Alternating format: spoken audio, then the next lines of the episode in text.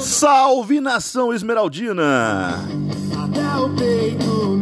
Está no ar mais um episódio do podcast Esmeraldino, de torcedor para torcedor. E no episódio de hoje, vamos falar sobre o protesto da Força Jovem no último sábado. O empate contra o Vasco no domingo. A volta dos que não foram. Eduardo Teixeira não veio. Lateral Edilson deixa o Goiás. Daniel Guedes pode estar pintando na Serrinha. O jogo contra o São Paulo no domingo. E a crônica de Paulo Júnior, o comentarista fera.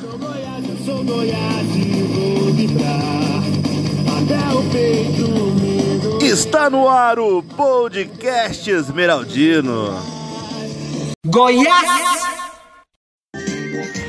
E no último sábado, dia 31, foi realizado na Porta da Serrinha um protesto pacífico da torcida Força Jovem.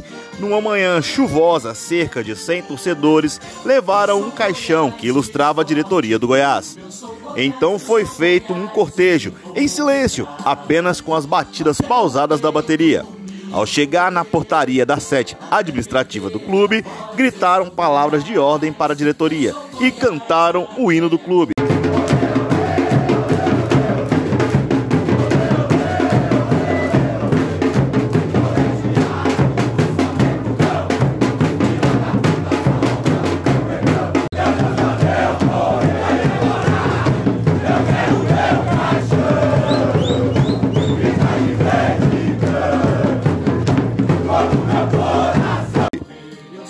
Podcast Esmeraldino esteve presente no protesto. Diz aí, Rubão! Estamos aqui no protesto da Força Jovem, o segundo protesto realizado já esse mês para a diretoria. Estamos aqui com o Cleomar Marques. Cleomar, qual o, con o conceito desse protesto de hoje? Hoje aqui foi um conceito específico, né? É, simbolizando, simbolizando o enterro, né? O enterro dessa diretoria e grande parte do Conselho Deliberativo do Goiás, que são omissos aí e deixou o Goiás chegar a essa situação que está hoje, lamentável no futebol, com grande chance de ir para a Série B e várias outras coisas. Então hoje, simbolicamente é isso. É, esse enterro para mostrar para todo mundo que a torcida está tá satisfeita, não, não acredita no, nesse, nesse trabalho que está aí horrível, todo mundo já viu isso, então é, terá vários outros protestos que a Força Jovem agora vai cobrar de quem quer seja o próximo presidente, grupo A, B, ou C ou D, não importa, o que importa é que nós queremos o nosso Goiás de volta, o nosso Goiás vitorioso, o nosso Goiás guerreiro, o nosso Goiás fera de fera. Valeu. O podcast Esmeraldino está com a Força Jovem desse protesto, apoiando sempre. Valeu.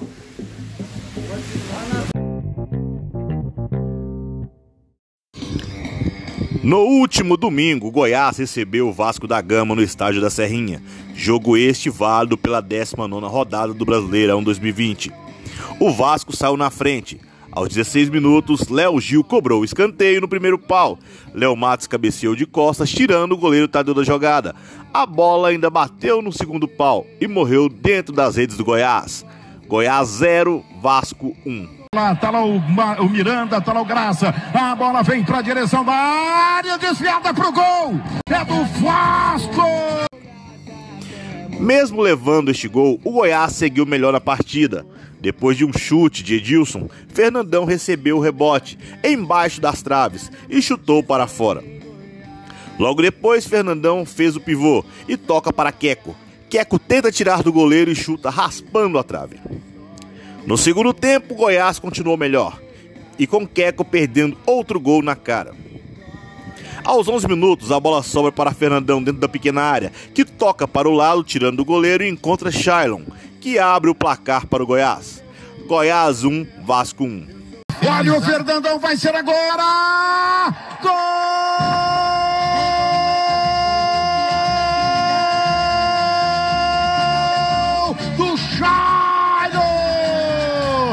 O mérito é seu, viu, Fernandão? O mérito é seu, porque você usou a força, usou a raça, tocou por baixo do goleiro.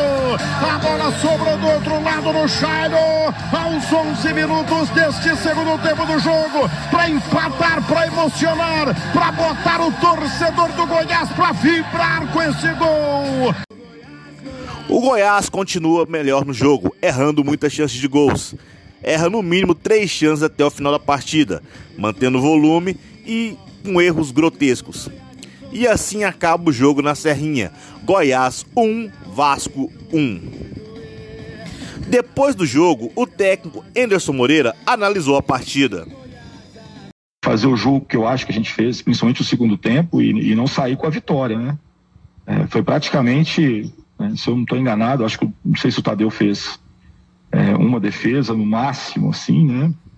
É, a gente tomou um gol de bola parada né, e a gente treinou bastante essa semana, assim, defensivamente. É, mérito também deles que, que, conseguiram uma bola rápida, uma bola difícil.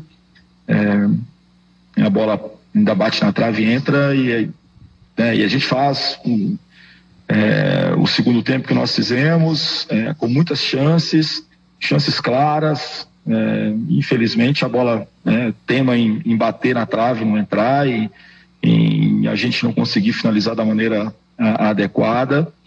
É, é, claro que incomoda. Eu tô, eu tô correndo atrás do tempo aqui, né? Eu tive praticamente a minha primeira semana aberta, é, onde eu, eu acho que eu consegui trabalhar assim e, e montar situações é, boas assim. Acho que a gente deu poucas oportunidades para o Vasco, criou muitas chances, é, merecíamos muito o resultado e infelizmente, né, a gente está vivendo uma fase é, muito muito difícil. É, alguns jogadores que, que, a gente foi foi buscar no mercado para poder é, nos ajudar nesse momento, né, estão começando a jogar, estão começando a ter uma sequência. Então, assim, é claro que a gente quer vitória para ontem, mas a gente está tá batalhando, cara. Assim, acho que é, ninguém tem dúvida hoje que se tem uma equipe que merecia muito resultado e jogou os, os dois tempos com, com essa perspectiva de buscar a vitória foi a nossa equipe. É, tivemos chances claras no primeiro tempo e um volume muito muito forte no segundo tempo, né? Que era um, um momento sempre que a gente é, perdia um pouquinho assim é, da nossa energia, da nossa força. A gente conseguiu fazer um jogo em que aumentamos a intensidade no, no final. E é claro que a gente fica muito chateado, decepcionado, mas é, no futebol é, tem, tem disso. A gente tem que contar que daqui a pouco essa bola começa a entrar, a gente começa a virar um pouquinho esse, esse momento ruim, e aí que a gente possa embalar e que a gente possa é, conquistar os resultados, é nossa expectativa. Anderson, já são oito jogos sem vitória. A sua paciência já está no final? Não, eu não é questão de paciência, não, cara. Eu sou um cara contratado, eu estou tentando dar o meu melhor aqui. É, a gente pegou a equipe com uma forma de jogar muito diferente daquilo que eu penso, não que é, é certo ou errado, mas é a forma que eu penso. Eu penso futebol muito do jeito que eu acho que a gente é, conseguiu fazer hoje. É, a gente conseguiu fazer o primeiro tempo contra o Bahia. É, em algumas situações, eu, assim, a gente, a gente precisa defender, mas precisa atacar, precisa buscar o gol, criar situações, é, efetivamente, assim, é, mostrar para todo mundo que a gente tem condições de poder vencer uma partida. Que essa vitória não vem por acaso, que não vem é, só pela sorte, ela vem pela competência, vem pelo trabalho, pela organização. E e estas foram as palavras do técnico Anderson Moreira. E essa semana a preparação do Goiás foi para enfrentar o São Paulo em São Paulo no sábado às 19 horas. Jogo este válido pela vigésima rodada do Brasileirão. Lembrando que é a primeira vez que o Goiás enfrenta o São Paulo neste Brasileirão, sendo que a partida que foi marcada para o dia 9 de agosto acabou sendo adiada por conta do surto do coronavírus no elenco esmeraldino.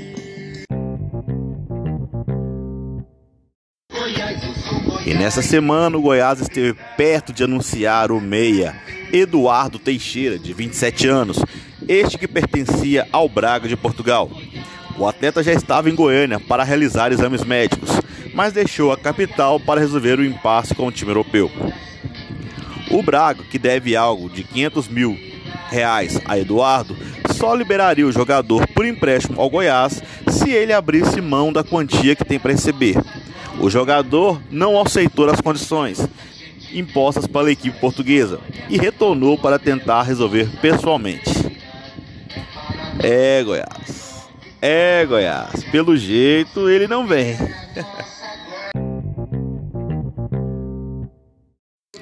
e o Goiás está perdendo dos seus titulares para um time de Série B. O lateral Edilson, que realizou apenas 10 partidas com a camisa do Goiás, está de saída da Serrinha. O jogador vai defender o Havaí. Ele vai receber cerca de 150 mil reais, um salário que é superior ao que recebe no Verdão.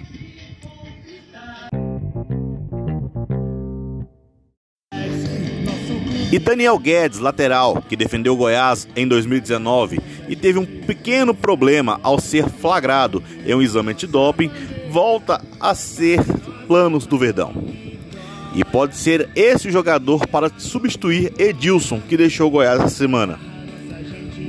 Pelo Clube Mineiro, atuou em sete partidas, mas perdeu espaço depois da chegada do técnico Filipão. Daniel tem 26 anos e seus direitos pertencem ao Santos. E o Goiás Sub-20 faz uma excelente campanha na Copa do Brasil. Goiás eliminou o Flamengo jogando em Goiânia e vencendo por 3 a 0 na última semana. E pelo Campeonato Brasileiro da mesma categoria, após golear o São Paulo em Goiânia por 4 a 1, empatou com o América Mineiro por 0 a 0 na última quarta-feira. E as nossas Esmeraldas estrearam pelo Campeonato Brasileiro Feminino da Série A2. As Esmeraldas foram até o Espírito Santo enfrentar um time de bairro local e ganharam por 5 a 2 de virada. E no episódio de hoje teremos a estreia do comentarista Paulo Júnior. E aí, Paulo Júnior, o que você tem a falar sobre as contratações do Goiás?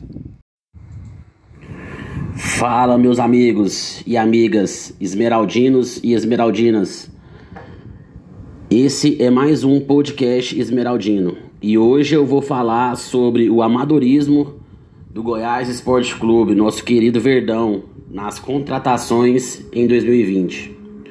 Vamos voltar um pouquinho no tempo e vamos lá para o começo do ano. No começo do ano, vou citar só alguns jogadores que simplesmente não serviram para nada no Goiás. Lucão, atacante. Por que, que esse rapaz foi contratado?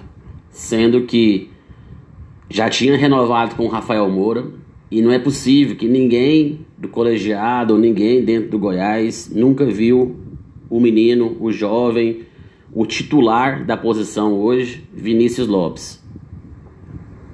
Henrique Almeida, não preciso nem falar, meus torcedores. O cara chegou machucado, fez.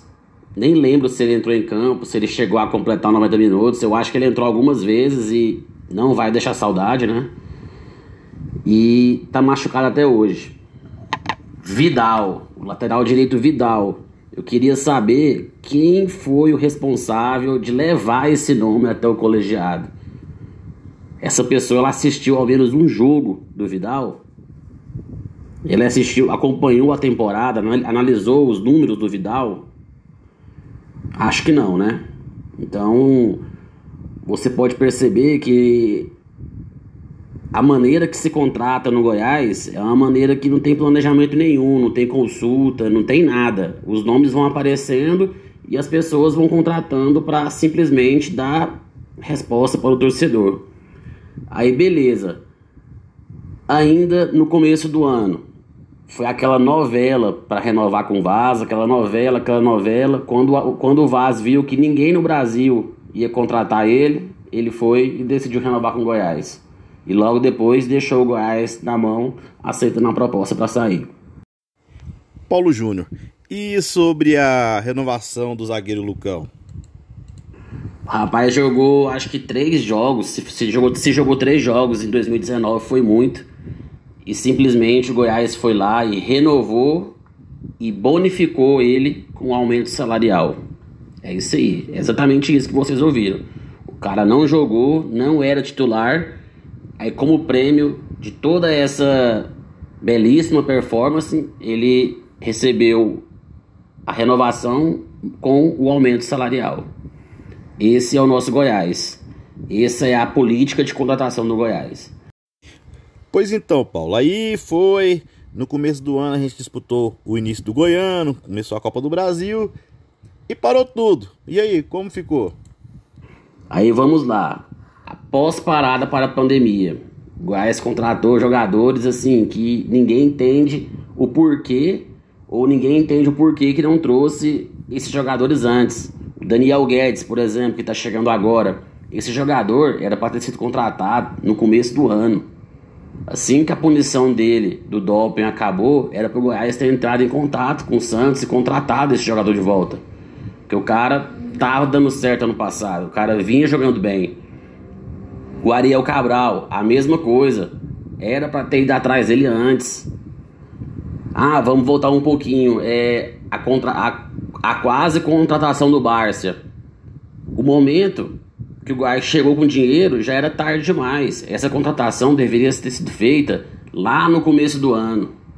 Vendeu o Michael, no mesmo dia tinha que ter feito a proposta de compra para o Barça e a proposta de compra do Iago Felipe, que está destruindo hoje o meio-campo do Fluminense, jogando muita bola.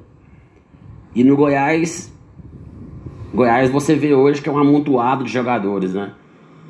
Todos os reforços, traz reforço, traz reforço, traz reforço e a, os reforços nunca jogam. Sempre jogam as mesmas cabeças de bagre. Sempre jogam os mesmos. Sempre jogam os mesmos.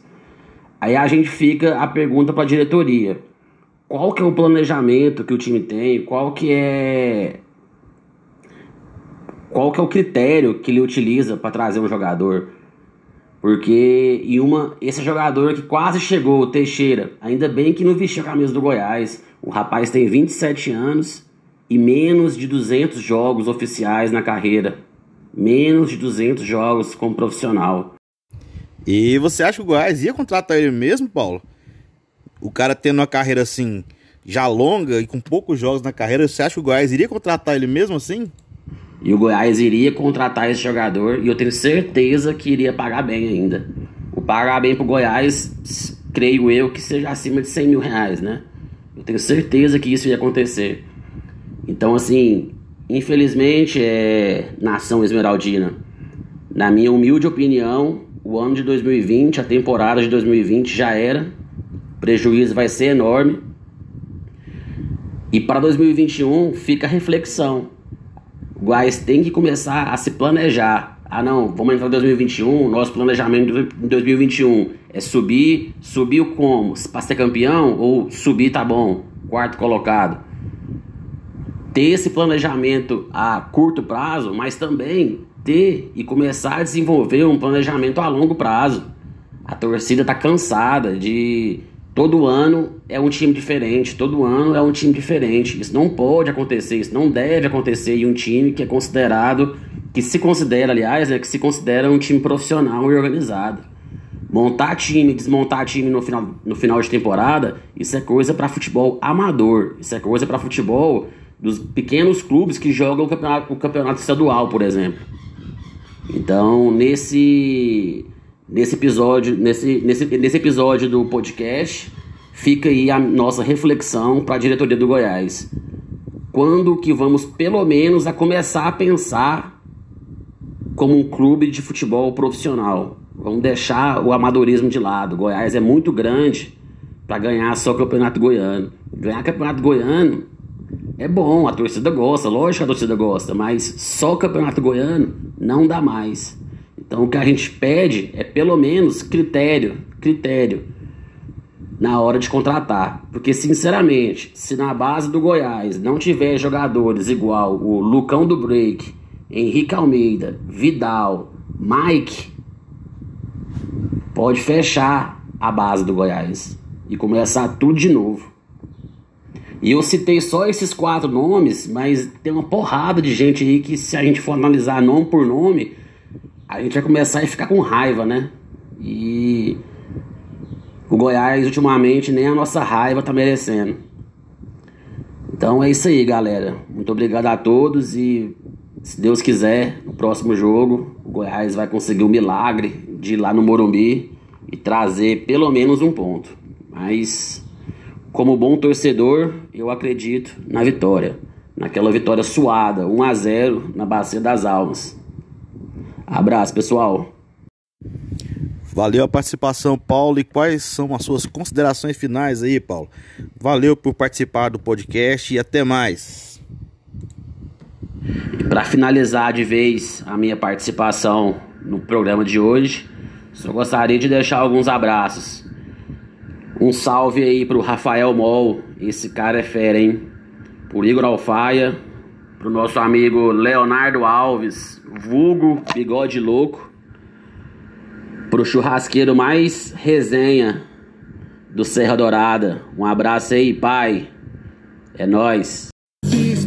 Valeu, Paulo Júnior. Valeu, galera Esmeraldina. E este foi mais um episódio do Podcast Esmeraldino, que volta na próxima semana.